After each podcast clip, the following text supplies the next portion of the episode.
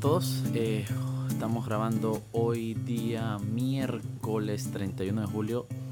Ya no sé qué número de episodio del podcast de claramente es este, pero ahí seguimos, ahí seguimos. Estamos en vivo en Instagram respondiendo preguntas, compartiendo un poco con los seguidores de claramente. Y al final este episodio se sube a su plataforma de podcast favorita, entiendas Spotify, Apple Podcast.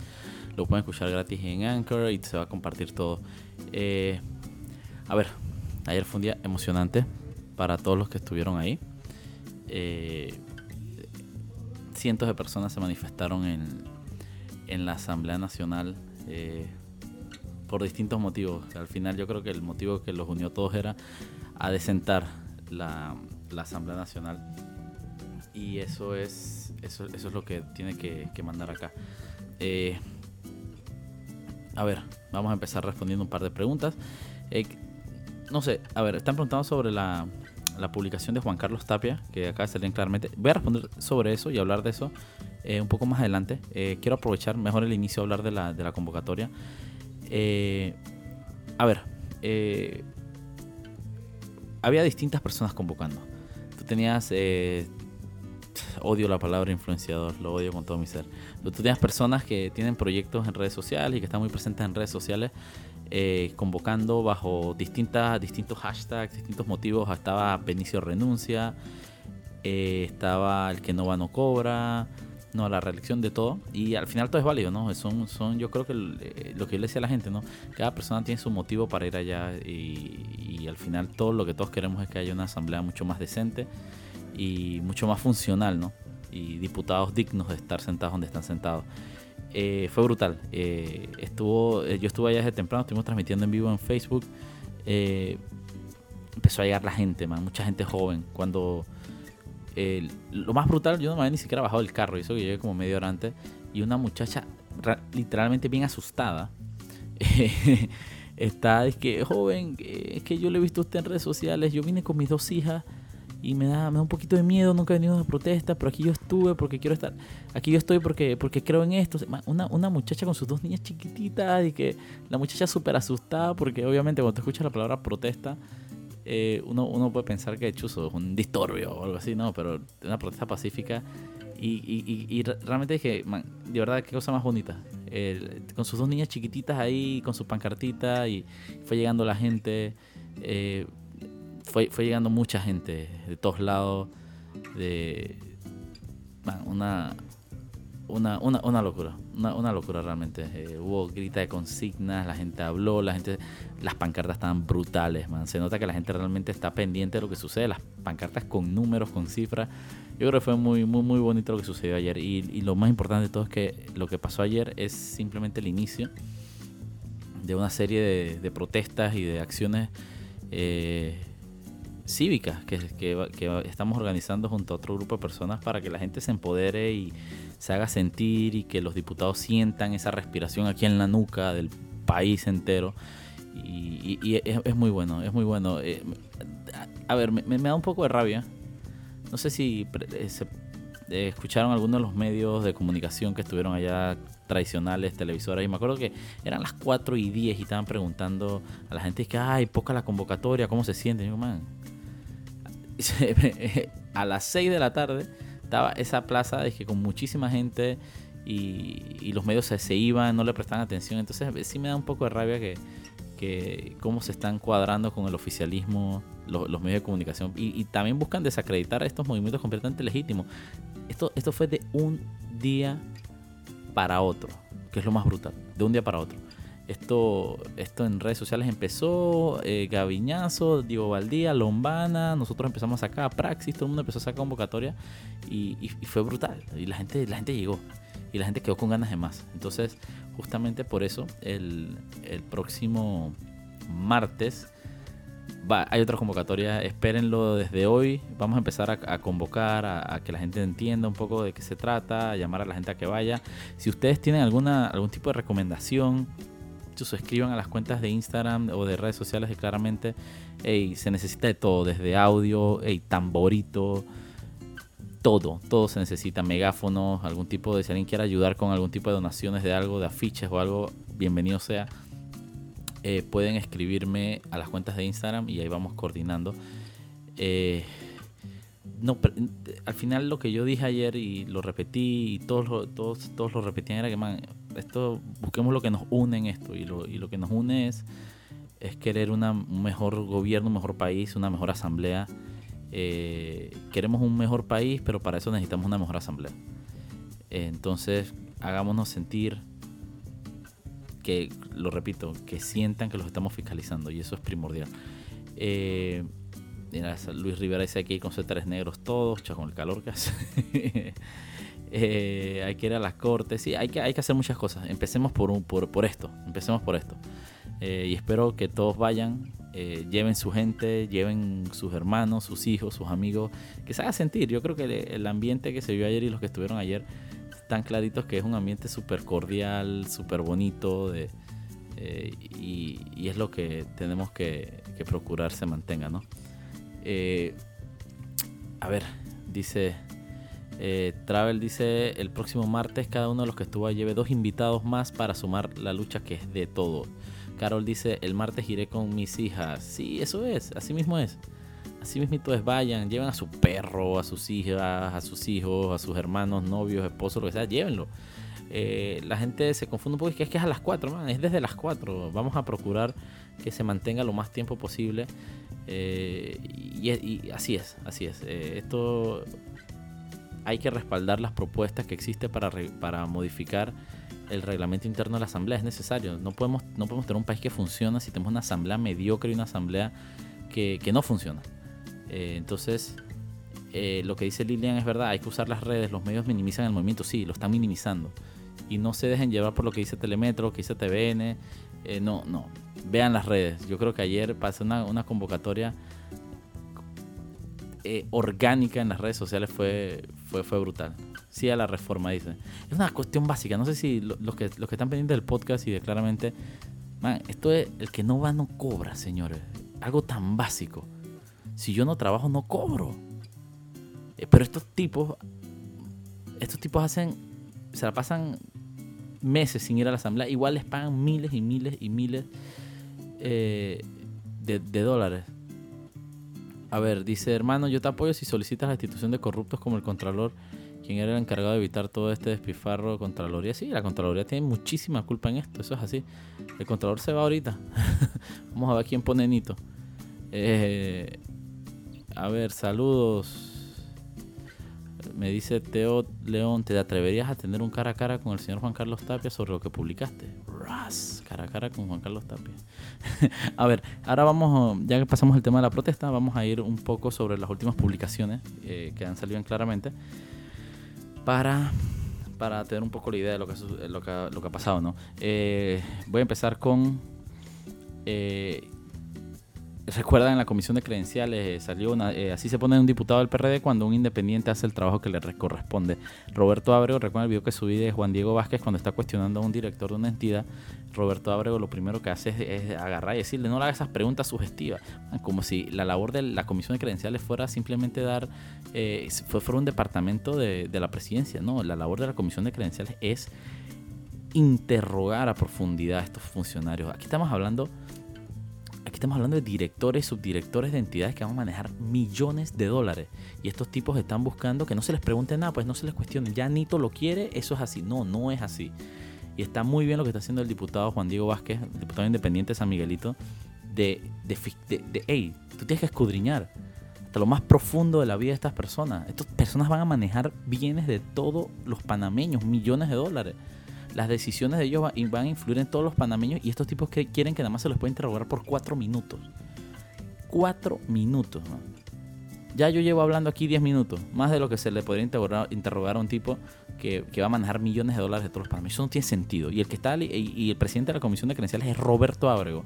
Un tipo súper cuestionado por manejos de partidas circuitales y de malos manejos de bienes eh, cuando fue legislador hace años y ahora vuelve a la Asamblea y viene con las mismas malas prácticas. ¿no?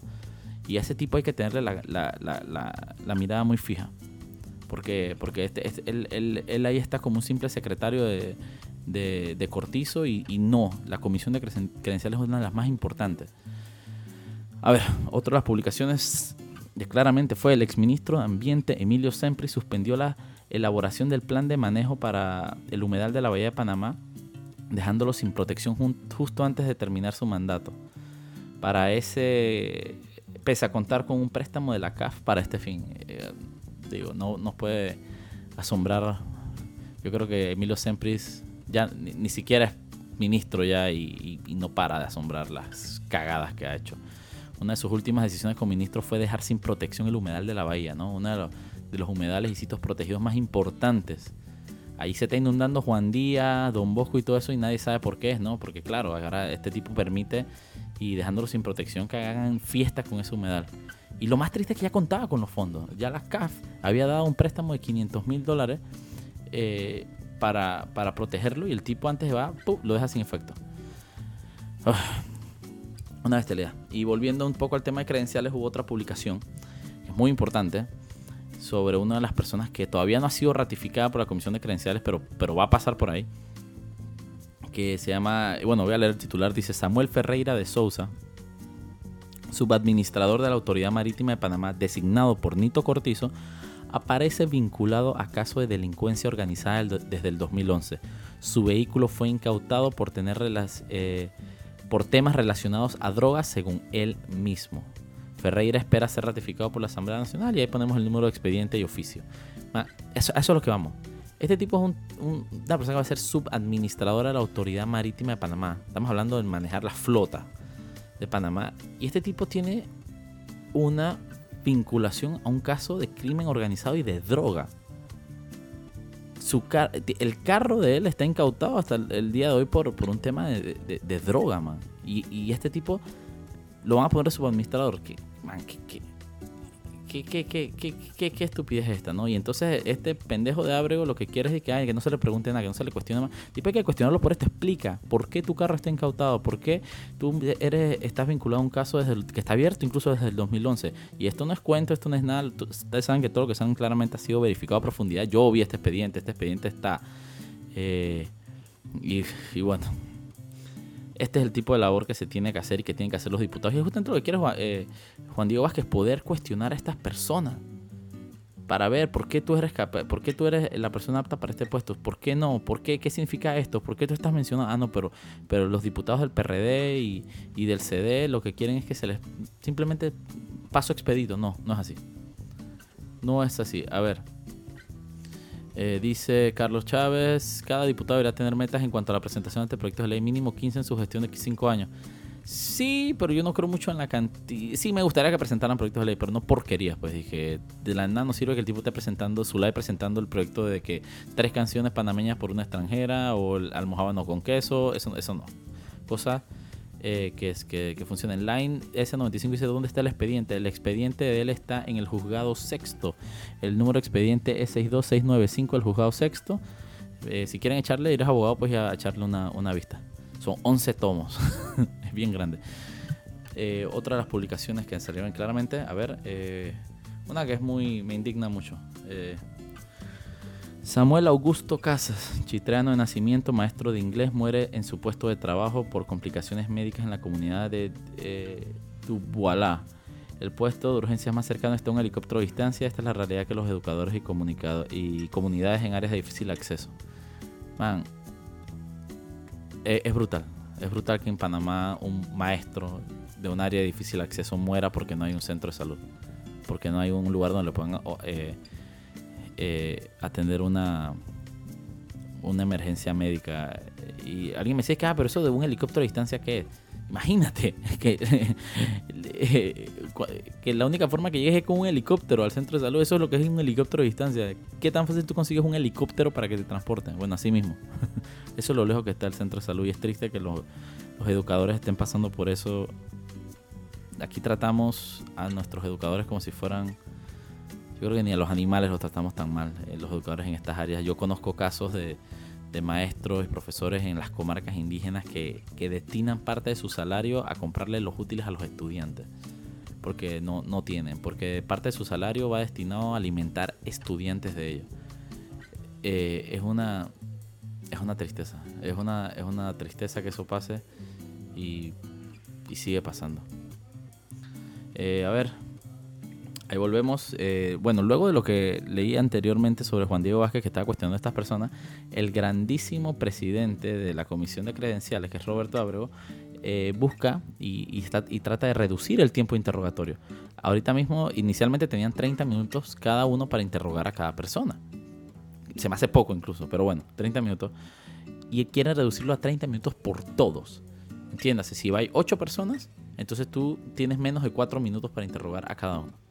Y los diputados que, eh, los, diputados que están respaldando eso es Roberto Ábrego, el PRD, Chalo González, el PRD, Ana Giselle Rosas, la que decía que ay, vamos a desentar a la Asamblea de Cambio Democrático. Ahí está. Juan Esquivel, Alexis Ayala, obviamente el suplente de Raúl Pineda, que no se espera más nada de eso. Y Francisco Alemán de la Alianza de Gobierno, igual. Todos, obviamente, respaldados por Nito Cortizo, porque ahí estaban en fotos, en tarimas y todo lo demás. Eh, triste. Bueno, y voy a irme a la publicación. Puse, eh, claramente salió una publicación sobre... Eh, mira, bueno, aquí antes de, cambiar de tema, Carlos Hamzaret dice, encima que se les trata terrible a los educadores de áreas de difícil acceso, se les paga 6 y hasta 8 meses después. Tratos espantosos. Bueno, eh, claramente salió una conociendo a Benicio Robinson, ¿no? que era una pequeña infografía para que la gente tuviera una idea de un poco más de esta figura que está tan controversial y ahora que hay una campaña de, de Benicio renuncia. Eh, sacamos un par de datos interesantes sobre, sobre Benicio. Eh, quiero leerlos. Eh, recibió 7 millones de pan deportes para equipos deportivos que nunca llegaron a los deportistas. Tenía a su hijo Benicio Robinson Jr. nombrado en la planilla de la Asamblea como promotor deportivo. Fue demandado por el mal uso de 403 millones de dólares por parte de los diputados en partidas circuitales. La Corte nunca lo investigó. En su último periodo solo asistió al 24% de las sesiones, igual recibió su paga completa. Eh, recibió bolsas de comida del PAN para hacer campaña en el 2014. Tiene decenas de cupos de transporte otorgados de manera política en Bocas. Y terminamos con una cita de Benicio Robinson que dice, yo salí por medio cociente, duélale a quien le duela. Esa es la figura nefasta y desagradable que hay en la Asamblea eh, representando al, al, al pueblo Caja del Toro. Ahora hablemos de Juan Carlos Tapia, que es la última publicación que hay. Todo el mundo preguntando. Alguien me decía, ¿estarías dispuesto un cara a cara con Juan Carlos Tapia? Llamaste a Juan Carlos Tapia que te hable sobre el contrato. A ver, yo quiero leer textualmente la publicación que acaba de salir hace una hora tal vez, claramente. Empresa de Juan Carlos Tapia recibe contrato de publicidad estatal por vía excepcional por un monto de 15 mil dólares. Su yerno, Oscar Ramos, es el nuevo secretario de Comunicaciones del gobierno de Nito Cortizo. ok, vamos a empezar por las cosas que a mí me parecen mal, que están mal ahí. Número uno, se le da un contrato por vía excepcional. No un contrato normal de, con todo el tiempo de que la gente propone, es un contrato con nombre y apellido. El contrato te lo damos a ti para que, porque queremos que tú eres la mejor opción. Eh, punto número uno. Ya ahí hay un tema de que, que, no está bien. La gente dice que, ah, pero 15 mil dólares es nada. Sí, 15 mil dólares es nada. Pero estamos a un mes de gobierno. Este es el primer contrato. Probablemente muchos que vienen después. No solo eso, ok, su yerno, Oscar Ramos, que hasta hace poco era el gerente de justamente esa misma empresa que acaba de recibir el contrato, es el secretario de comunicaciones, es la persona encargada de dar esos contratos. Es la persona que se encarga justamente de dar los contratos publicitarios y decir quién los recibe. Entonces, yo no sé ustedes, yo no sé si para ustedes esta vaina eh, eh, está fuera de este mundo o si simplemente yo soy un loco, pero eso está mal. Y mucho menos y mucho peor está viniendo de una persona como Juan Carlos Taipa que se la ha pasado criticando y criticando. Aquí hay un conflicto de intereses claro. Que es ilegal, no, no es ilegal, lamentablemente no es ilegal este tipo de cosas. Y que sí, él tiene una empresa y que se dedica a eso. Man, yo lo siento. Pero si yo tengo vinculaciones a un funcionario que se encarga de soltar dinero del Estado, yo me, yo, yo me completamente omito mi participación en eso. ¿Por qué? Por, por, cuestiones de principios, por dignidad. Entonces, eh, eh, está mal, está mal. Eh, y obviamente ya habían rumores desde el día uno que le habían nombrado al yerno para, para, para silenciarlo y, bueno, y la gente decía es que, y él incluso salió tuiteando, mi yerno ganaba 15 mil dólares al mes, no sé cuántos miles de dólares al mes, y ahora va a ganar menos que, por favor, a ver, a ver, a mí, a mí lo que me cabra es que nos ven la cara de imbéciles. ¿Qué persona en su sano juicio deja un salario de 15 mil dólares y se va por un salario tres veces menor? ¿De verdad aquí nos quieren ver la cara de pendejos para decir que, ay, ay, ay, por, por, porque, porque, ay, porque él quiere, él quiere Carajo. Oliver dice, hum, veremos el día que pasa eso. No te idea la cantidad de pauta eh, gubernamental que han tratado de, meter en claramente y me he reunido con todo el mundo para decirle, señores, no, nosotros no aceptamos pauta de gobierno. No la aceptamos. mira, yo lo sé, probablemente la constante es que no sea así, pero aquí hay principios y esos son los que por los que existe el proyecto claramente. Si para ti a ti te parece correcto, perfecto, a ti a tú, pero a mí no.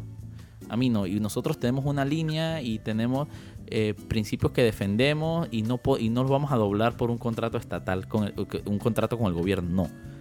Y, lo, ilógico es ver a este tipo eh, que tanto habla, que, que, mágicamente esto no le parezca mal. Pero dice, pero Teo León dice, pero se lo llamarías para preguntarle al lleno. ¿Qué le tengo que preguntar? Esto es información pública. Entren a Panamá Cobre y véanlo. Yo, simplemente estoy sacando la información porque digo, yo creo fielmente en el derecho que tiene el país a estar informado y, generar sus propios criterios. Aquí yo no estoy diciendo que se lo... No, simplemente estamos poniendo los hechos. Que las personas salgan y, saquen sus propias conclusiones. Yo no tengo que hablar ni con Juan Carlos Tapia ni con, ni con Oscar Ramos. Esto es información pública y verás que sacamos del portal del gobierno y lo estamos publicando. Yo no le tengo que preguntar ningún tipo de opinión a él. ¿Qué, le tengo que preguntar yo a él? nosotros nos basamos en hechos y el hecho es que recibió ese contrato. Y el hecho es que su yerno. Y el hecho es que el yerno es el nuevo secretario de comunicación del Estado. Eh, a ver, a ver, a ver. Dice, más morbo que otra cosa. A ver, siento que está satanizando todo el negocio con No lo estoy satanizando. No, no es satanizar. Lo, lo ilógico que tenemos los panameños es que vemos las cosas malas hasta que las hace alguien que, que, es cercano a nuestro, amigo nuestro. Ahí sí doblamos toda la, línea de la tolerancia. Ya, ya, lo dije, a mí me parece mal que una persona que es crítica de todos los gobiernos y de las malas prácticas acepte un contrato del Estado ahora que su yerno recién nombrado es el encargado de dar ese tipo de contratos. Eso me parece mal. Me parece mal, a mí, Mauricio Valenzuela, me parece mal la publicación claramente ni siquiera dice que está bien o mal, simplemente da los hechos. Eh, a ver. Saludos, a ver. Eh, tiene que haber un trasfondo eso, no sé. Josecito dice, ¿y por qué el yerno no puede trabajar en el gobierno? Claro que puede trabajar en el gobierno, pero se me hace ilógico que alguien vaya de ganar 15 mil dólares a ganar 5 mil dólares así por así. Él tendrá sus razones. Eh, me gustaría verte debatir ese tema con el señor Tapia. yo no tengo que darle. ¿Por qué? ¿Quién es Juan Carlos Tapia para que yo tenga que debatir con él? Eh, a ver. ¿Por qué te parece mal a ti? Ya dije por qué me parece mal a, mí. Me parece que hay un conflicto de intereses. Es como que eh, mi hermano que trabajen claramente agarren y mágicamente lo nombran en, el gobierno y después encargado de dar contratos de publicidad y le empieza a dar contratos de publicidad claramente. Está mal. está mal. Simplemente está mal. Me parece que está mal y no, lo, no voy a cambiar mi forma de... Eh, a ver. Bueno, esa es mi postura sobre ese tema. Eh, la gente dice, el señor Oscar Ramos lleva rato en el PRD. Bien, que le vaya bien. Nadie es perfecto.